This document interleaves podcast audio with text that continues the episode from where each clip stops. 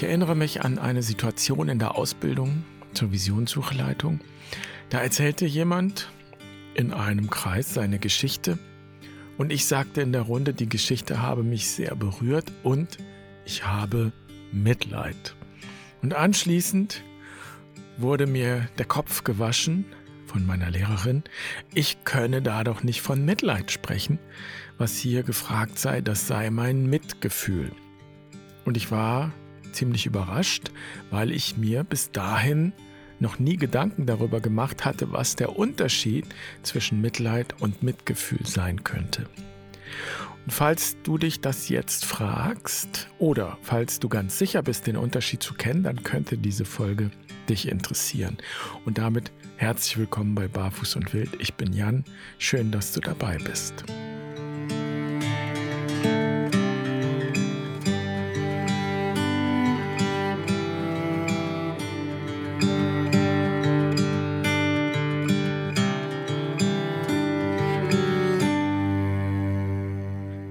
Eine seltsame Geschichte über Franz von Assisi, die ist mir in den Sinn gekommen, als ich über das Thema nachgedacht habe, obwohl die so unmittelbar gar nichts damit zu tun hat. Ich glaube aber, sie kann auf einer symbolischen Ebene vielleicht helfen, deutlich zu machen, was der Unterschied zwischen Mitleid und Mitgefühl ist oder wo die Grenzen und Übergänge verlaufen und wo die Verbindung ist. Denn ich glaube inzwischen, dass das fließend ist.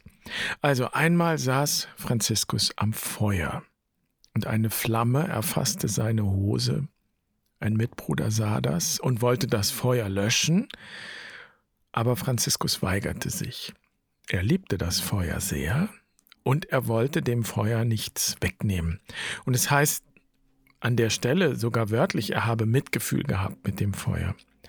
Und so musste der Bruder den Guardian holen. Das ist bei den Franziskanern der Chef sozusagen.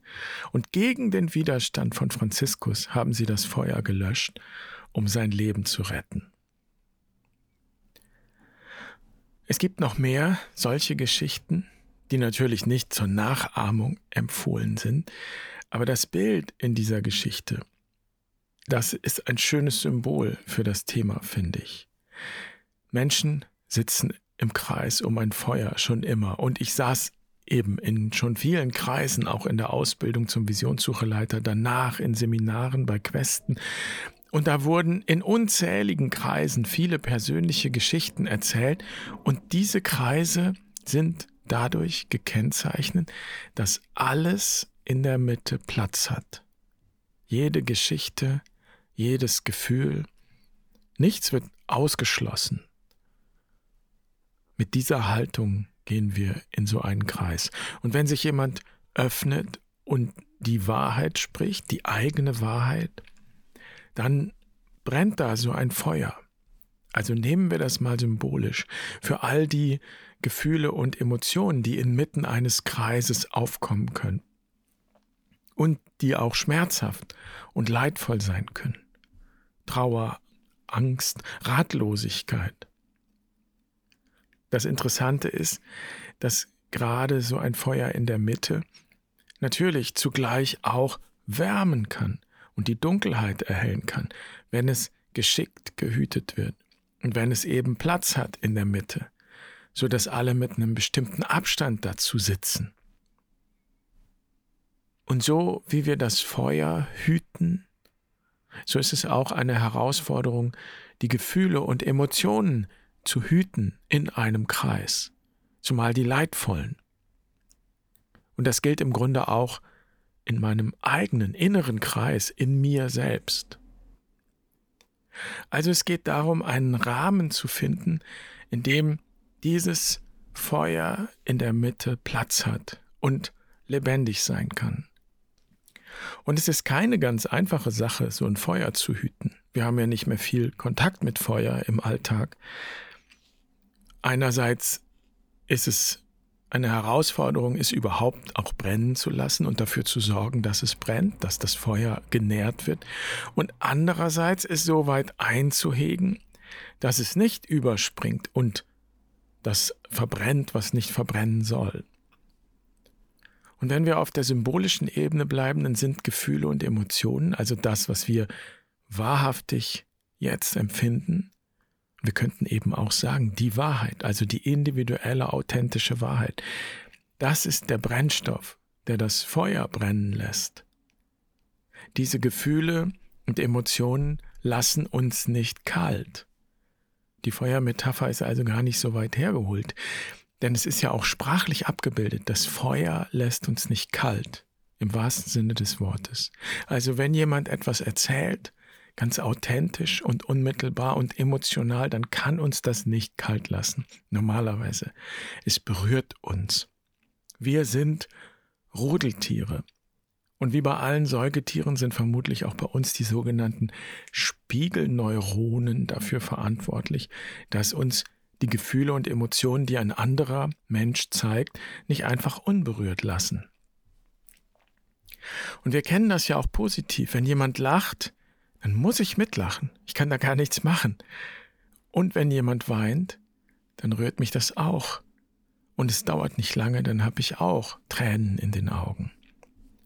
Und das ist auch völlig in Ordnung so. Das ist ja die Grundlage von Mitgefühl und Mitleid, dass uns etwas eben nicht kalt lässt. Aber was ist nun der Unterschied? Und ist es nicht doch synonym? Sprich, ich fühle immer mit und wenn jemand leidet, dann leide ich natürlich auch mit. Mitleid wäre dann eine bestimmte Form von Mitgefühl. Und ich meine, es lohnt sich doch noch genauer hinzuschauen. Wenn ich nämlich mitfühle, dann sehe ich den anderen Menschen, ich sehe, was ihn bewegt und ich wahre dennoch darin eine Distanz, einen guten Abstand, so wie ich im Kreis auch einen gewissen Abstand zum Feuer brauche. Mitgefühl hat so gesehen etwas damit zu tun, die Mitte zu bewahren und diese Haltung zu wahren, den Rahmen zu wahren. Und ich kann fragen, was der Mensch jetzt braucht, wie ich unterstützen kann. Aber es kann auch sein, dass ich einfach nur zuhöre und das Erzählte einfach nur stehen bleibt. In Wahrheit. Das verbinde ich mit Mitgefühl, diese Haltung.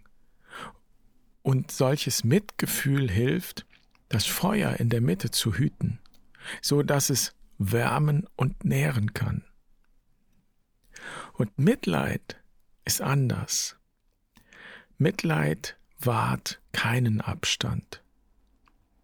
Mitleid bedeutet im wahrsten Sinn des Wortes, dass ich mir das Leid des anderen zu eigen mache, und die Grenzen sind fließend.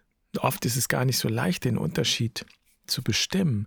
Denn wenn zum Beispiel in einem Kreis jemand etwas erzählt und weint und zugleich ist jemand zur Stelle mit einem Taschentuch und bietet eine Hand an oder nimmt den Menschen in den Arm, dann kann das Ausdruck von Mitgefühl sein. Und ich würde auch nicht behaupten, dass man das niemals tun sollte. Und jetzt kommt ein und. Und es gibt auch die Erfahrung im Kreis, dass so ein Impuls, und ich nenne das jetzt mal einen Trostimpuls, kontraproduktiv sein kann. Und dann wird das praktisch, wenn wir in dem Feuerbild bleiben, zu einem Löschversuch oder zu einer Löschaktion eben. Und dann ist das gereichte Taschentuch mit der Botschaft verbunden, du musst nicht weinen. So heißt es ja bei Kindern, so sagen wir es ja oft zu Kindern, du musst nicht weinen. Heißt aber unterschwellig auch, du darfst nicht weinen, du sollst nicht weinen. Weg mit der Trauer, wenn man es auf die Spitze treibt. Und ist es das, was der Betroffene oder die Betroffene jetzt braucht? Was er oder sie möchte? Und was wirklich hilft? Oder ist es eben mein Löschversuch, bei dem es im Grunde dann darum geht, die Trauer, den Schmerz, die Ratlosigkeit zu beseitigen, aus dem Kreis zu beseitigen und also im übertragenen Sinn auch das Feuer zu löschen, weil es mir eigentlich Angst macht. Oder weil ich die Kontrolle verliere und die Kontrolle übernehmen möchte. Und dann, und jetzt kommt der Punkt, stelle ich mich über den anderen. Und wenn wir sagen, wir bemitleiden jemanden, dann drückt das ja genau dieses Gefälle aus, dieses über jemandem stehen. Es findet eine Rollenzuschreibung statt. Die Starken bemitleiden die Schwachen. Und so ein Mitleid ist letztlich diskriminierend, weil es die Autonomie des anderen verletzt und die Würde verletzt und eben auch den Kreis verletzt, wenn man so will. Denn im Kreis herrscht immer Kreisanarchie. Alle haben den gleichen Abstand zur Mitte. Und nun habe ich meine Lehrerin damals, glaube ich, missverstanden. Ich weiß es nicht so genau, aber damals, als sie mich ziemlich bestimmt auf den Unterschied zwischen Mitgefühl und Mitleid hingewiesen hat und auf die Problematik, die da drin steckt, da habe ich ziemlich lange geglaubt und bin davon ausgegangen, Mitleid ist immer etwas Falsches. Das habe ich geglaubt. Und nur Mitgefühl ist immer das Richtige. Und das sehe ich nicht mehr so. Ich sehe kein entweder oder, sondern ich sehe da zwei Pole, die verbunden sind. Und die Kunst besteht vielleicht darin, beide in Balance zu bringen. Oder auch so beide zur Verfügung zu haben. Das heißt, ich will Mitleid nicht vom Tisch kehren. Manchmal habe ich den Eindruck, dass es in spirituellen Kreisen oder auch esoterischen Kreisen so eine Tendenz dazu gibt. Und dann wird alles irgendwie gleichgültig. Und es entsteht so eine kalte Distanz zu allem. Nichts berührt wirklich. Nichts interessiert mich auch mehr wirklich. Nichts betrifft mich mehr wirklich. Nichts geht mich mehr an. Und das wäre dann sozusagen ein Mitgefühl ohne Mitleid. Und das ist am Ende genauso überheblich wie Mitleid ohne Mitgefühl. Wenn man Mitgefühl so versteht, dass es eben diese Distanz wahrt, diesen Abstand wahrt. Mir scheint da ein ähnliches Verhältnis zu bestehen wie zwischen Kontemplation und Aktion. Wer sich auf die Kontemplation zurückzieht, der würde, ähnlich wie beim Mitgefühl, irgendwann zum unbeteiligten Zuschauer. Der sitzt dann nur noch auf seinem Meditationshocker. Und anderes Extrem, wer sich allein auf die Aktion fokussiert, der läuft, ähnlich dann wie beim Mitleid, Gefahr, das Kind mit dem Bade auszuschütten. Und dann wird es Aktionismus. Und reines Mitleid mündet letztlich in Aktionismus. Und ungezügelter Aktionismus ist nur ein Versuch, die Dinge mit Macht unter Kontrolle zu bringen. Und einer der Hauptgründe, warum ich das Mitleid nicht vom Tisch wischen möchte oder auch kann, ist vielleicht tatsächlich auch mein Hintergrund, mein christlicher Hintergrund. Denn es gibt in der christlichen Tradition so etwas wie eine Parteilichkeit, eine radikale Parteilichkeit. Jesus hat sich ziemlich bewusst und auch ganz praktisch auf die Seite der Armen gestellt, der Kleinen, der Unmündigen. Und er ist letztlich als politischer Aufrührer gekreuzigt worden. Das heißt, die christliche Bewegung ist im Ursprung gewaltfrei, aber sie ist nicht unpolitisch. Sie ist nicht einfach, steht nicht einfach außerhalb von allem oder über allem. Und der ganze Überbau mit der Erlösung und die Opfertheologie, das kommt alles später. Zuerst mal ist Jesus einer, der von den Besatzern, das war die Situation, das Land war besetzt und Jesus ist von den Besatzern hingerichtet worden, weil er auf der falschen Seite stand sozusagen. Und so ist daraus auch eine Theologie geworden, die auch radikal parteilich ist, In dieser christlichen Theologie sagen Christen ja, Gott ist Mensch geworden. Gott hat unser Menschsein geteilt, sagen Christen. Und das kann man für verrückt halten. Die alten Griechen und Römer fanden das ziemlich bekloppt. Aber das war die Botschaft. Und das ist die Botschaft. Gott hat Partei ergriffen. Jesus ist nicht zuerst für uns gestorben, schieben wir das alles erstmal beiseite, sondern er ist mit uns gestorben. Er hat erlitten, was tagtäglich Menschen erleiden. Gott ist sozusagen sympathisch. Er leidet mit. Und es ist Gott nicht egal, was hier passiert. Und darin liegt Hoffnung, dass das Leid, dass die Trauer, dass der Tod nicht das Ende sind, sondern der Anfang. Da steckt Energie drin. Denn, so sagt es Paulus, wenn wir mit Christus gestorben sind, dann werden wir auch mit Christus auferstehen. Und das ist gar nicht nur auf ein fernes Jenseits bezogen, sondern es geht um jetzt und hier. Auferstehung findet jetzt und hier statt. Und es gibt ein Wort dafür, Kompassion. Das ist das lateinische Wort für Mitleid und Mitgefühl, Compassio, Kompassion. Und das ist eine Verbindung eben aus Mitleid und Mitgefühl oder auch eine Verbindung aus Kontemplation und Aktion. Und die Kompassion ist die Wurzel der christlichen Überlieferung, das würde ich sagen. Was daraus geworden ist und was daraus gemacht wurde, das wäre eine eigene Betrachtung wert. Aber im Ursprung ist die Kompassion, ja eben der Urgedanke. Gott ist Mensch geworden. Gott hat mitgefühlt und mitgelitten. Und bis heute bedeutet das für viele Menschen, dass sie sich ganz praktisch an die Seite der Leidenden stellen. Ich habe mal in Brasilien einen Film gedreht über den Mord an der Ordensschwester Dorothy Stang. Das ist nur ein Beispiel, aber eben eines, das deutlich macht, dass es mit Mitgefühl alleine vielleicht doch nicht getan ist. Dorothy Stang lebte im Amazonas als Ordensschwester. Sie hat sich eingesetzt für die kleinen Leute. Sie hat deren Interessen gegen die Großgrundbesitzer vertreten. Und dazu gehörte auch der Protest gegen illegale Holzfäller.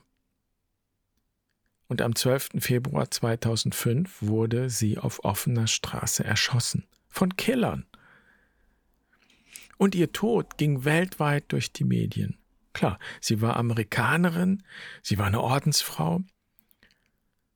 Und da konnte man nicht einfach wegschauen. Überhaupt nur durch ihren Tod und durch diesen Mord fiel zum ersten Mal vielleicht Licht auf die Situation vor Ort. Und die Justiz da musste sich mit dem Fall befassen. Und im Interview erzählte mir ein Rechtsanwalt, der Dorothy Stang und ihre Ordensgemeinschaft vertreten hat und eben auch andere da vor Ort, er habe 700 weitere Fälle, Mordfälle, für die sich kein Mensch interessiert hat. Fälle, in denen es nie ein ordentliches Verfahren geben würde, weil das ganze System so korrupt ist. Und ich will damit sagen, dass diese Form von Mitleid, von Kompassion einen Wert hat. Dorothy Stang hatte Mitleid im wahrsten Sinn des Wortes. Sie hat mitgelitten. Und eben nicht im theoretischen Sinn so. Sie hat sich nicht gönnerhaft runtergebeugt, so, sondern dieses Mitleid war konkret, politisch, konsequent und eben auch lebensgefährlich. Und das, und darum geht es auch gar nicht, das ist nicht zur Nachahmung empfohlen. Es ist kein erstrebenswertes Ziel. Das ist genauso wenig zur Nachahmung empfohlen wie die Geschichte mit dem Feuer und Franziskus. Und wäre es möglich gewesen, Dorothy Stang das Leben zu retten, dann hätte das sicher jemand getan und es wäre richtig gewesen. Aber vielleicht geht es am Ende darum, Mitleid und Mitgefühl zu unterscheiden, so wie wir auch Kontemplation und Aktion unterscheiden, ohne es voneinander zu trennen. Um es nicht gegeneinander auszuspielen, sondern in jeder Situation neu zu schauen, was jetzt dran ist.